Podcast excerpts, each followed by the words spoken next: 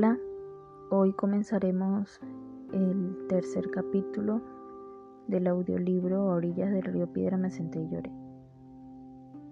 Quedamos en la página número 55. Martes 7 de diciembre de 1993. Él se durmió enseguida. Yo me quedé despierta un largo rato, pensando en la neblina, en la plaza allá afuera, en el vino y en la conversación Leí el manuscrito que me había prestado y me sentí feliz. Dios, si realmente existiera, era padre y madre. Después apagué la luz y me quedé pensando en el silencio junto a la fuente. Fue en aquellos momentos en los que no conversamos cuando percibí lo cerca que estaba de él. Ninguno de los dos había dicho nada. No es necesario hablar del amor porque el amor tiene su propia voz y habla por sí mismo. Aquella noche, en la orilla de la fuente, el silencio permitió que nuestros corazones se acercasen y se conociesen mejor. Así mi corazón oyó lo que decía su corazón y se sintió feliz. Antes de cerrar los ojos, decidí hacer lo que él llamaba el ejercicio del otro.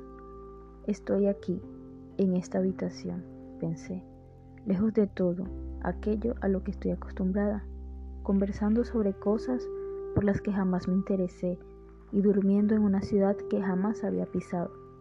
Puedo fingir por unos instantes que soy diferente. Empecé a imaginar cómo me gustaría estar viviendo aquel momento.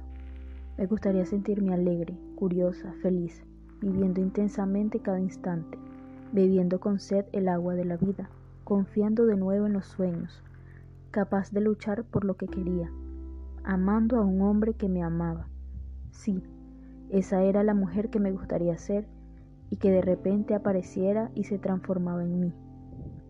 Sentí que inundaba mi alma la luz de un Dios, en una diosa en quien había dejado de creer.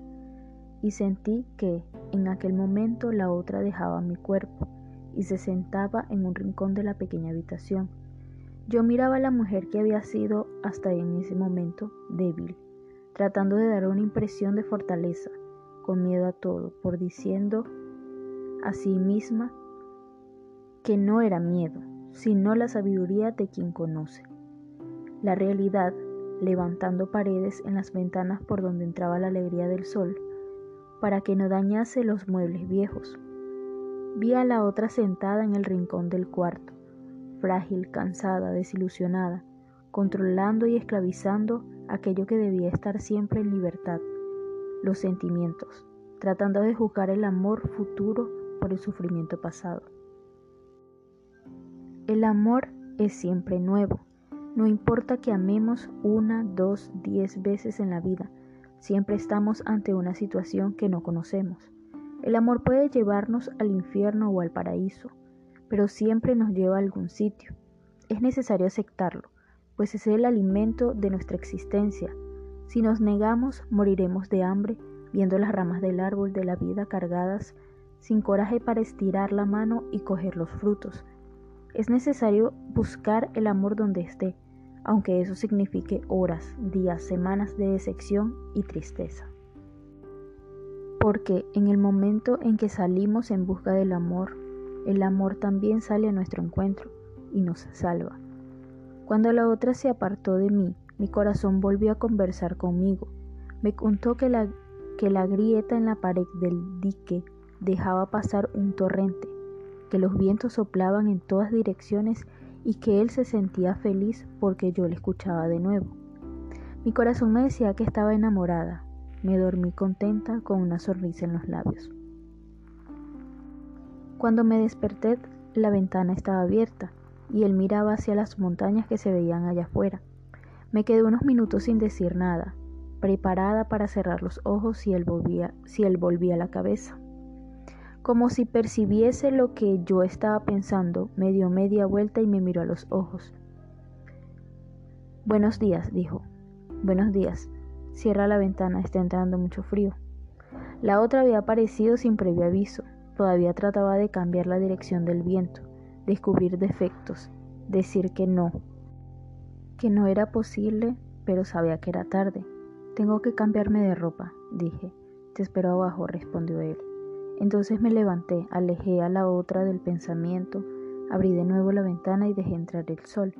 El sol que todo lo inundaba, las montañas cubiertas de nieve, el suelo cubierto de hojas secas, el río que no veía, pero que oía. El sol me dio en los senos, me iluminó el cuerpo desnudo, y yo no sentía frío porque un calor me consumía, el calor de una chispa que se transforma en llama, de una llama que se transforma en hoguera, en una hoguera que se transforma en incendio imposible de controlar. Yo sabía y quería.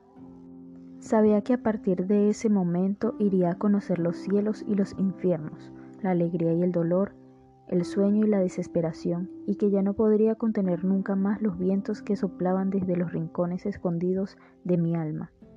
Sabía que a partir de aquella mañana me guiaba el amor, aunque ese amor hubiese estado presente desde la infancia, desde que lo había visto por primera vez, porque nunca lo había olvidado, aunque me hubiese considerado indigna de luchar por él, por él. Era un amor difícil, con fronteras que yo no quería cruzar. Recordé la plaza de Soria, el momento en que le pedí que buscase la medalla que había perdido. Yo sabía, sí, yo sabía lo que me iba a decir y no quería escucharlo, porque era como otros, como otros muchachos que un buen día se marchan en busca de dinero, aventuras o sueños. Yo necesitaba un amor posible, mi corazón y mi cuerpo estaban todavía vírgenes y un príncipe encantado me vendría a buscar. En aquella época poco entendía de amor. Cuando le vi en la conferencia y acepté la invitación, me pareció que la mujer madura podía dominar el corazón de la niña que tanto había luchado para encontrar a su príncipe encantado. Entonces él habló de la criatura que siempre llevamos por dentro. Y volví a oír la voz de la niña que fui, de la princesa que tenía miedo de amar y perder. Durante cuatro días había tratado de no hacer caso a la voz de mi corazón, pero ella se fue fortaleciendo cada vez más, para desesperación de la otra. En el rincón más escondido de mi alma yo seguía existiendo y creyendo en los sueños. Antes de que la otra dijese algo, acepté la invitación, acepté el viaje, decidí correr, correr los riesgos. Y a causa de eso, de lo poco mío que quedaba, el amor volvió a encontrarme después de haberme buscado en todos los confines del mundo. El amor volvió a encontrarme a pesar de que la otra había montado una barrera de prejuicios, certezas y libros de estudios en la tranquila calle de Zaragoza. Abrí la ventana y el corazón. El sol inundó mi habitación y el amor inundó mi alma. Anduvimos horas seguidas en ayuna. Caminamos por las nieves y por la carretera.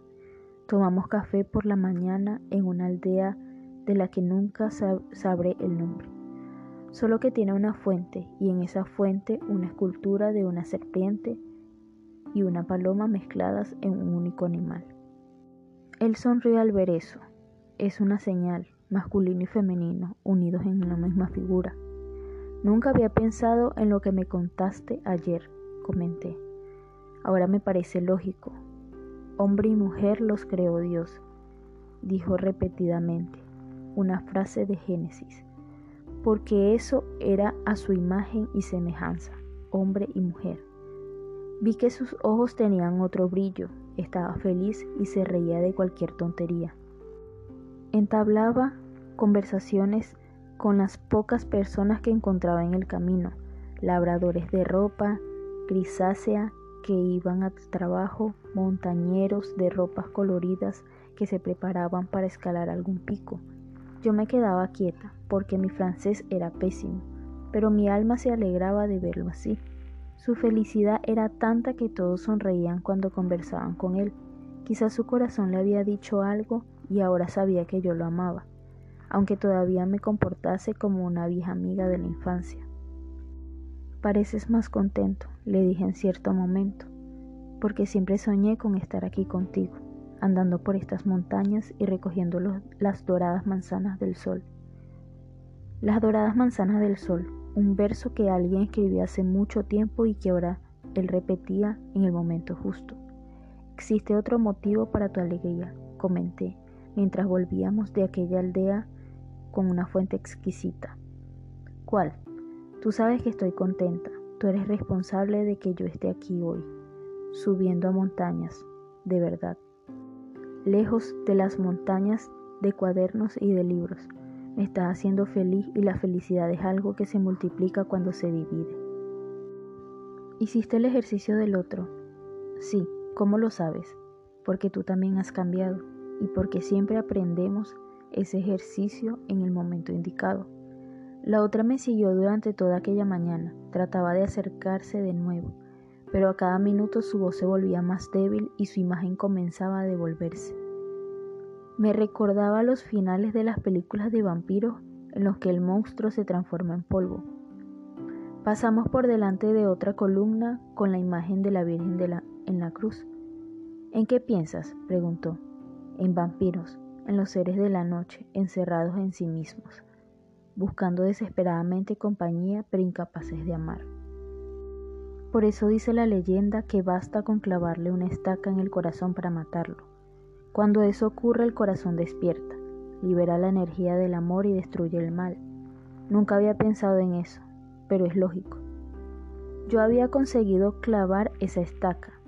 El corazón, liberado de las maldiciones, se hacía cargo de todo. La otra ya no tenía dónde meterse. Mil veces sentí deseos de cogerle la mano y mil veces me quedé quieta, sin hacer nada. Estaba un poco confundida. Quería decirle que lo amaba, pero no sabía cómo empezar. Conversamos acerca de las montañas y los ríos. Anduvimos perdidos en el bosque durante casi una hora, pero volvimos a encontrar el camino. Comimos bocadillos y bebimos nieve derretida. Cuando el sol empezó a bajar decidimos regresar a San Sabín. El sonido de nuestros pasos resonaba en las paredes de piedra. Llevé instintivamente la mano hasta la pila de agua bendita e hice la señal de la cruz. Me acordé de lo que él me había dicho. El agua es el símbolo de la diosa. Vamos hasta allí, dijo él. Caminamos por la iglesia vacía y oscura hasta donde estaba enterrado un santo, San Sabín, un ermitaño que volvió a comienzos del primer milenio. Debajo del altar principal, las paredes de aquel sitio ya habían sido derribadas y reconstruidas varias veces. Ciertos lugares son así, los pueden derribar las guerras, la persecución, la indiferencia, pero permanecen sagrados hasta que alguien pasa por allí, siente que falta algo y lo reconstruye. Reparé en una imagen de Cristo crucificado que me producía una sensación extraña. Tenía la, la clara impresión de que su cabeza se movía, acompañándome. Detengámonos aquí. Estábamos delante de un altar de Nuestra Señora. Mira la imagen. María con el Hijo en el regazo el niño Jesús apuntando hacia lo alto. Le comenté que lo había visto. Mira con más atención, dijo. Traté de ver todos los detalles de la escultura de madera, la pintura dorada, el pedestal, la perfección con que el artista había trazado los pliegues del manto. Pero al fijarme en el dedo del niño Jesús fue, fue cuando entendí lo que él me quería decir. La verdad es que aunque María lo tuviese en sus brazos, era Jesús quien la amparaba. El brazo del niño levantado hacia el cielo parecía transportar a la Virgen hasta las alturas, de regreso a la morada de su novio. El artista que hizo esto hace más de 600 años sabía lo que quería decir, comentó él. Sonaron unos pasos en el suelo de madera. Entró una mujer y encendió una vela delante del altar principal. Nos quedamos inmóviles durante un rato, respetando el silencio de aquella oración. El amor nunca viene gradualmente, pensaba mientras lo veía absorto en la contemplación de la Virgen.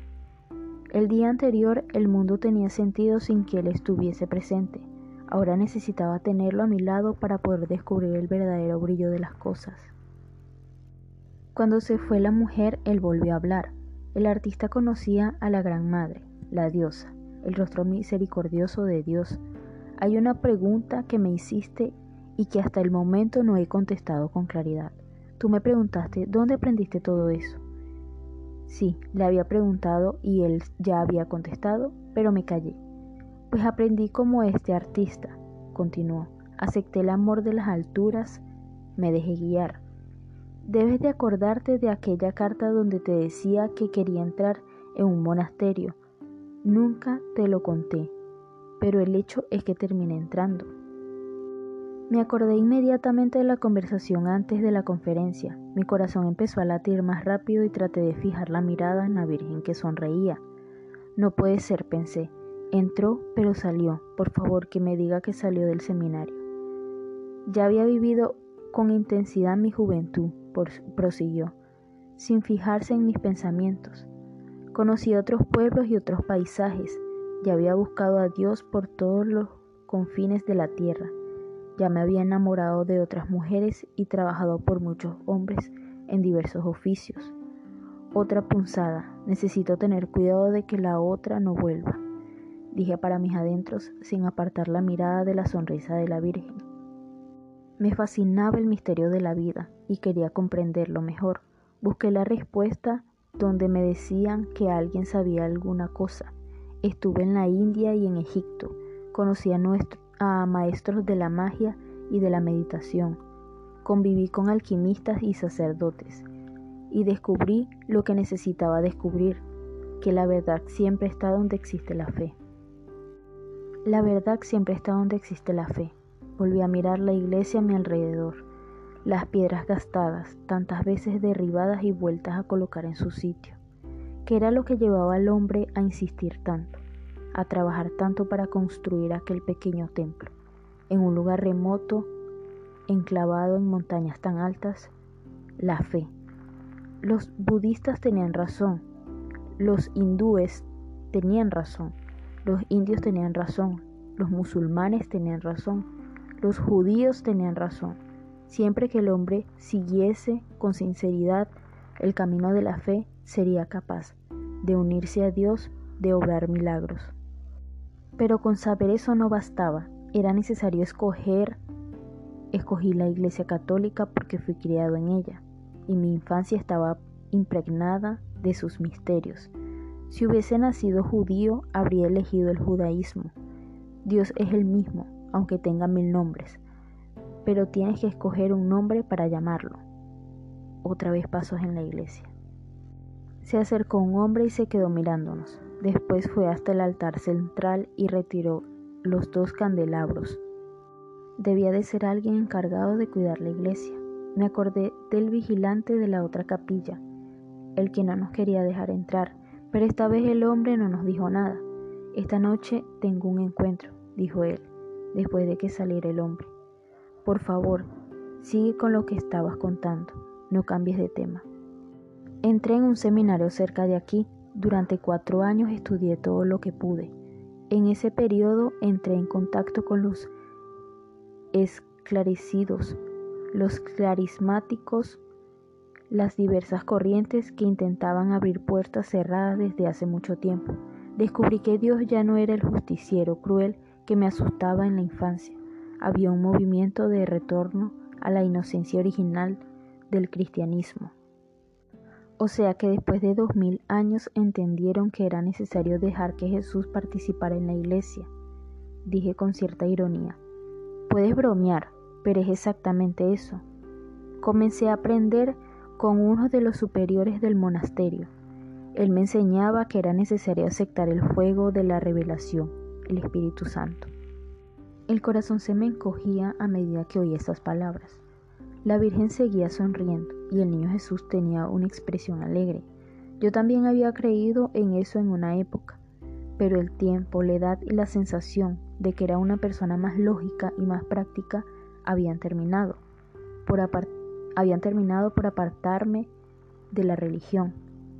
Pensé cuánto me gustaría recuperar aquella fe infantil que me había acompañado durante tantos años y me había hecho creer en ángeles y milagros pero resultaba imposible traerla de vuelta mediante apenas un acto de voluntad. El superior me decía que si yo creyese que sabía, terminaría sabiendo, continuó. Empecé a conversar cuando estaba solo en mi celda. Recé para que el Espíritu Santo me se manifestase y me enseñase todo lo que necesitaba saber. Poco a poco fui descubriendo que, a medida que hablaba solo, una voz más sabía, una voz más sabia decía las cosas por mí. A mí me pasa lo mismo, dije interrumpiéndolo. Él esperó a que continuase, pero yo no conseguía decir nada más. Te escucho, dijo. Algo me había trabado la lengua.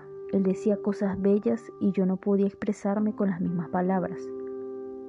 La otra está tratando de volver, dijo, como si hubiese adivinado mi pensamiento. La otra tiene miedo de decir tonterías. Sí, respondí, haciendo todo lo posible por vencer el miedo. Muchas veces cuando converso con alguien y me entusiasmo con algún tema, termino diciendo cosas que nunca había pensado. Es como si canalizara la inteligencia que no es la mía y que entiende que la vida mucho más que yo. Pero eso es raro, generalmente en cualquier conversación prefiero quedarme escuchando. Creo que estoy aprendiendo algo nuevo, aunque siempre termino olvidándome de todo. Nosotros somos nuestra gran sorpresa, dijo él. La fe del tamaño de un grano de mostaza nos había movido esas montañas. Eso es lo que aprendí, y hoy me sorprendo cuando escucho con respeto mis propias palabras.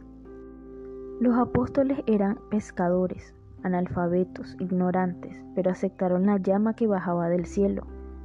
No tuvieron vergüenza de la propia ignorancia, tuvieron fe en el Espíritu Santo. Ese don es de quien quiere aceptarlo. Basta con creer, aceptar y no tener miedo de cometer algunos errores. La Virgen sonreía delante de mí, tenía todos los motivos para llorar y sin embargo sonreía. Sigue con lo que estabas contando, dije. Eso es, respondió él, aceptar el don. Entonces el don se manifiesta. Las cosas no funcionan así. ¿No me entiendes? Entiendo, pero soy como todas las demás personas. Tengo miedo, Creo que esto funciona para ti o para el vecino de al lado, pero nunca funcionará para mí. Un día eso cambiará cuando entiendas que somos como esa criatura que tenemos delante, mirándonos.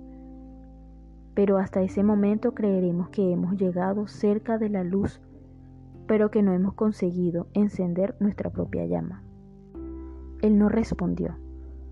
No has terminado la historia del seminario, dije, después de un rato. Continué en el seminario, y antes de que yo pudiese reaccionar, se levantó y caminó hacia el centro de la iglesia.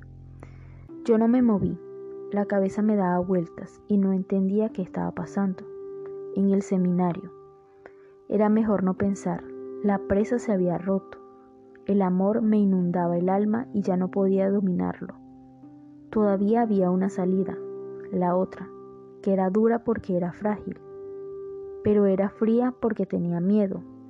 Pero yo ya no la quería. Ya no podía ver la vida a través de sus ojos. Un sonido me interrumpió el pensamiento, un sonido agudo, largo como de una flauta gigantesca.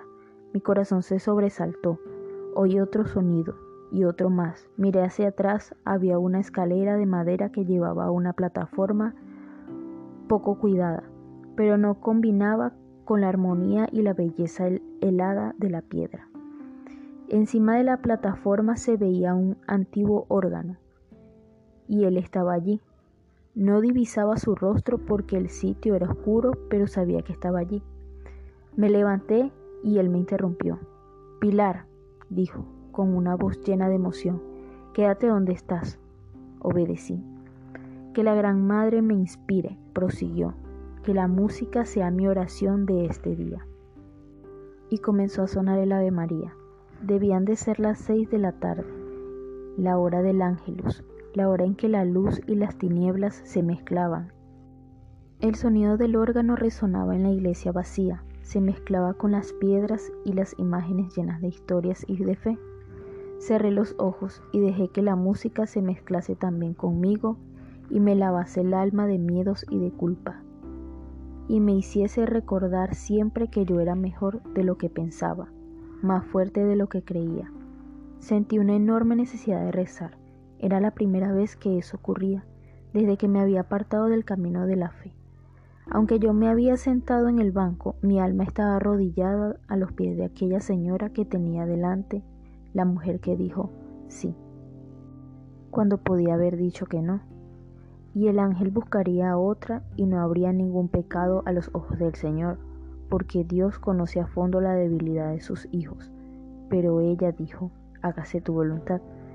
Lo mismo que cuando sintió que recibía, junto con las palabras del ángel, todo el dolor y el sufrimiento de su destino, y los ojos de su corazón pudieron vislumbrar al Hijo amado que salía de la casa, a las personas que lo seguían y que luego lo negaban. Pero hágase tu voluntad. Lo mismo que cuando en el momento más sagrado de la vida de una mujer tuvo que mezclarse con los animales, con los animales de un establo para dar a luz porque así lo querían las escrituras. Hágase tu voluntad, lo mismo que cuando Acongosías buscaba a su hijo por las calles y lo encontró en el templo, y él pidió que no lo perturbase porque necesitaba cumplir otros deberes y otras tareas.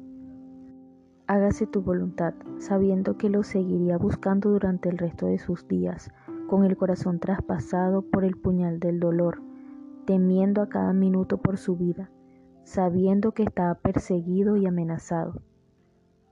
Hágase su voluntad, lo mismo que cuando al encontrarlo en medio de la multitud no había podido acercarse.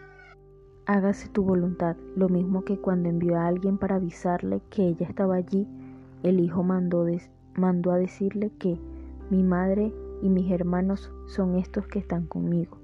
Hágase tu voluntad, lo mismo que cuando todos huyeron al final y solo ella, otra mujer y uno de ellos se habían quedado a los pies de la cruz, soportando la risa de los enemigos y la cobardía de los amigos. Hágase tu voluntad, hágase tu voluntad, Señor, porque tú conoces la flaqueza del corazón de tus hijos y solo das a cada uno un peso que pueda cargar. Que tú entiendas mi amor porque es la única cosa que tengo realmente mía la única cosa que podré llevar a la otra vida, a que se conserve valiente y puro, capaz de seguir vivo a pesar de los abismos y de las trampas del mundo. El órgano cayó y el sol se escondió detrás de las montañas, como si ambos fuesen dirigidos por la misma mano. Su oración había sido escuchada, la música había sido su oración. Abrí los ojos y la iglesia estaba completamente a oscuras salvo por la vela solitaria que iluminaba la imagen de la Virgen. Oí de nuevo sus pasos, que volvían hasta donde yo estaba.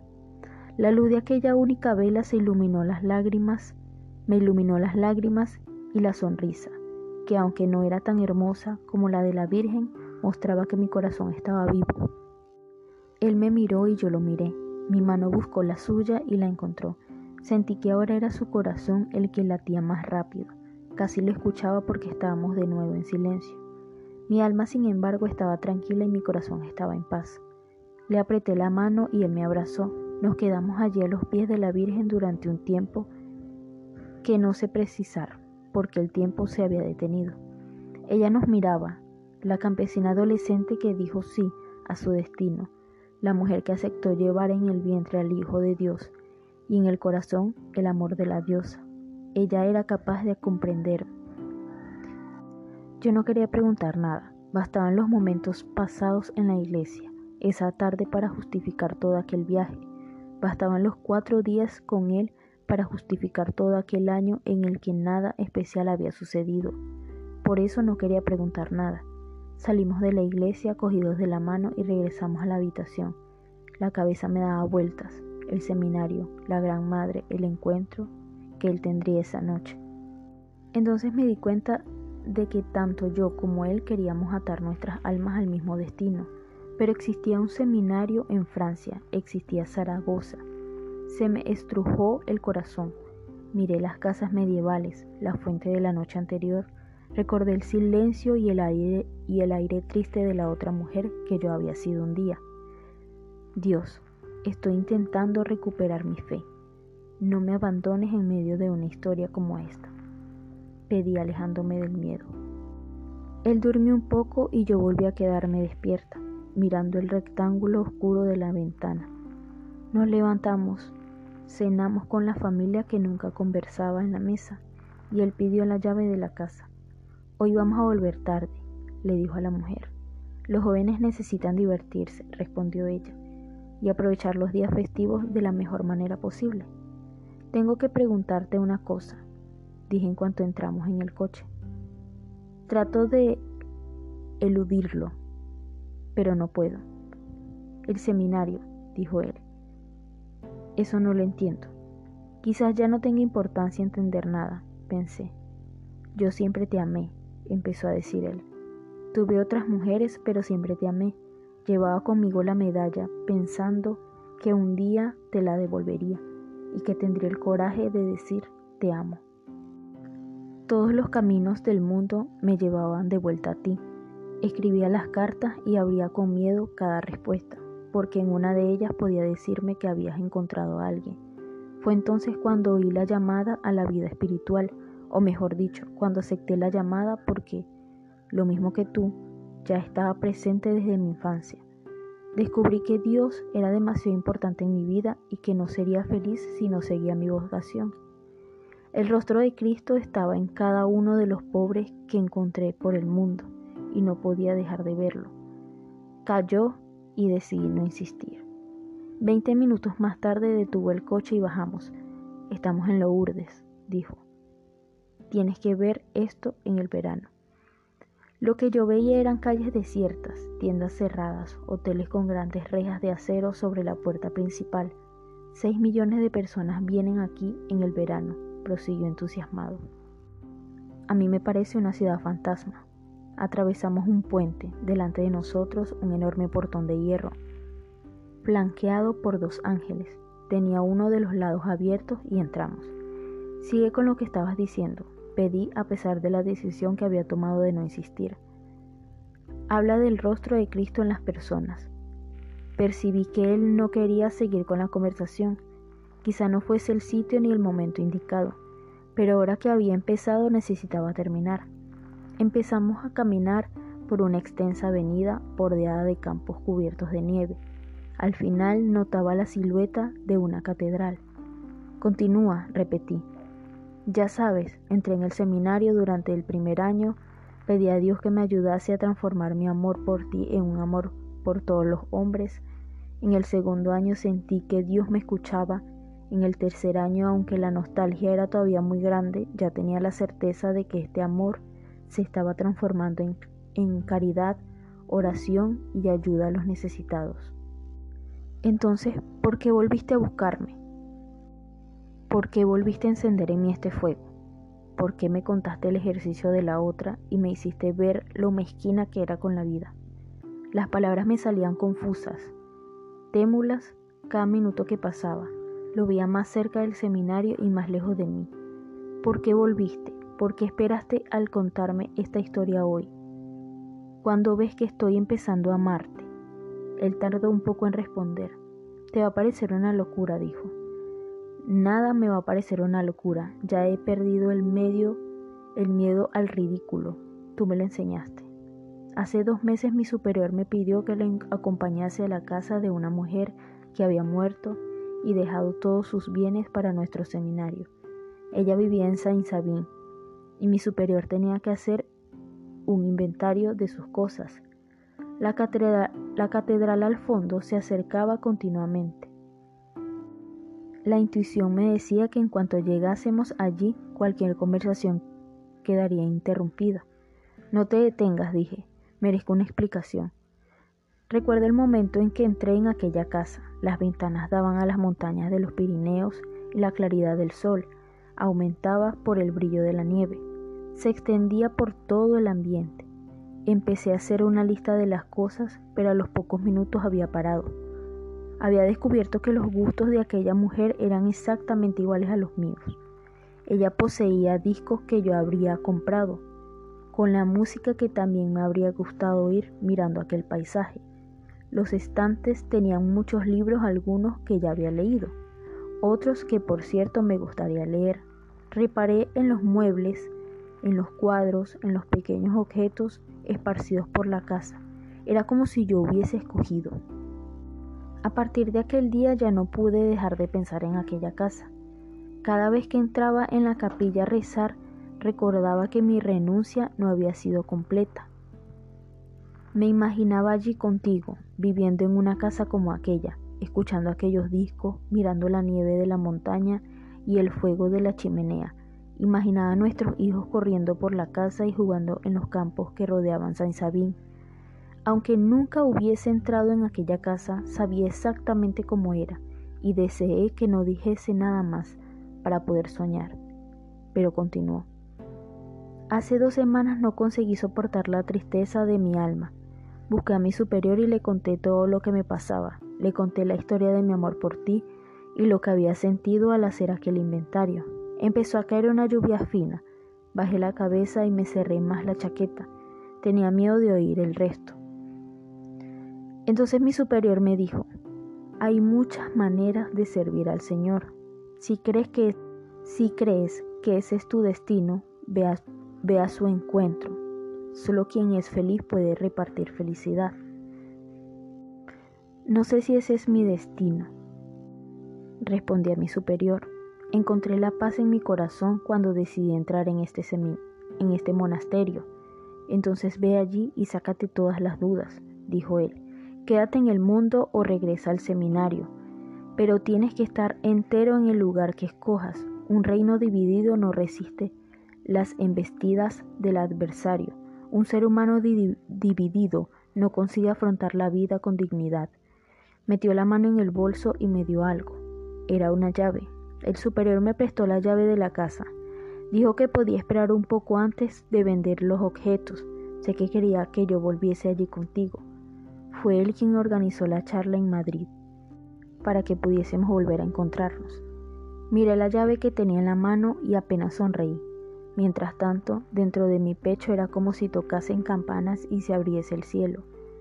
Él serviría a Dios de otra manera, a mi lado, porque lucharía por eso. Ten esta llave, dijo. Tendí la mano y guardé la llave en el bolso. Ahora la basílica ya estaba delante de nosotros. Antes de que yo pudiese hacer un comentario, alguien lo vio y se acercó a saludarlo. La lluvia fina caía con insistencia y yo no sabía cuánto tiempo nos quedaríamos allí. Recordaba continuamente que solo tenía la ropa que llevaba puesta y que no podía mojarme. Traté de concentrarme en eso. No quería pensar en, en la casa, en las cosas que estaban suspendidas entre el cielo y la tierra, esperando la mano del destino. Él me llamó y me presentó a algunas personas. Nos preguntaron dónde estábamos y cuando él dijo Saint Sabin, alguien comentó que allí estaba enterrado un santo eremita. Explicaron que era él quien había descubierto la fuente en el centro de la plaza y que la idea original del lugar era crear un refugio para los religiosos que abandonaban la vida de la ciudad y se iban a las montañas en busca de Dios. Ellos todavía están allí, dijo otro. Yo no sabía si esta historia era cierta y no sabía quiénes eran ellos. Fueron llegando otras personas y el grupo se dirigió al, frente de la gruta. Un hombre mayor intentó decirme algo en francés. Al ver que me costaba entenderle, me abrió en un trabajoso español. Usted está con una persona muy especial, dijo. Un hombre que hace milagros. No dije nada, pero me acordé de la noche en Bilbao cuando había ido a buscarlo un hombre desesperado. Él no me había dicho a dónde había ido, y el tema no me interesaba. Mi pensamiento se centraba en una casa que conocía con exactitud, qué libros había, qué discos, qué paisaje se veía como estaba decorado.